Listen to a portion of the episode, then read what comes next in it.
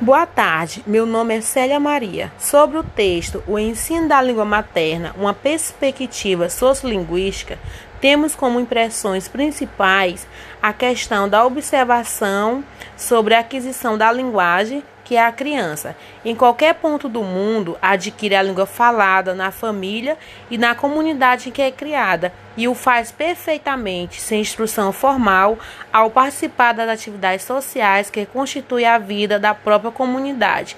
Perfeitamente nesse caso, a criança ela aprende a produzir e a reproduzir também. Na fala dela, todas as estruturas, palavras e pronúncias que encontra no uso dos familiares e das pessoas com quem convive ou quem faz parte do contexto cultural mais amplo. Então, assim, quando a criança ela chega na escola aos seis ou sete anos de idade, ela e ela começa a estudar, já sabe falar a língua materna, pelo menos no nível típico de uma criança.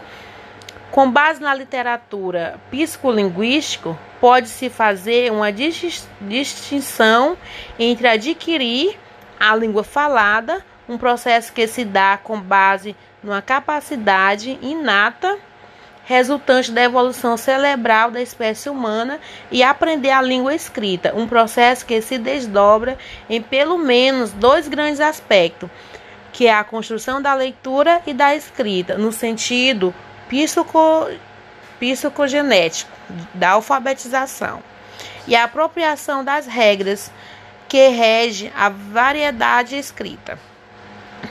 Temos a questão da diversidade linguística, a qual é uma das características mais importantes das línguas humanas e mais relevante a questão do ensino da língua materna. Este é um ponto básico nas pesquisas e teoria sociolinguística. Essa diversidade é evidente pela experiência de todo mundo e não precisa de nenhuma pesquisa acadêmica formal para reparar sua existência. Entretanto, em muitas sociedades, como é o caso da sociedade brasileira, a representação sociocultural da língua, de certo modo, exclui essa percepção, fazendo crer que a língua de verdade não varia.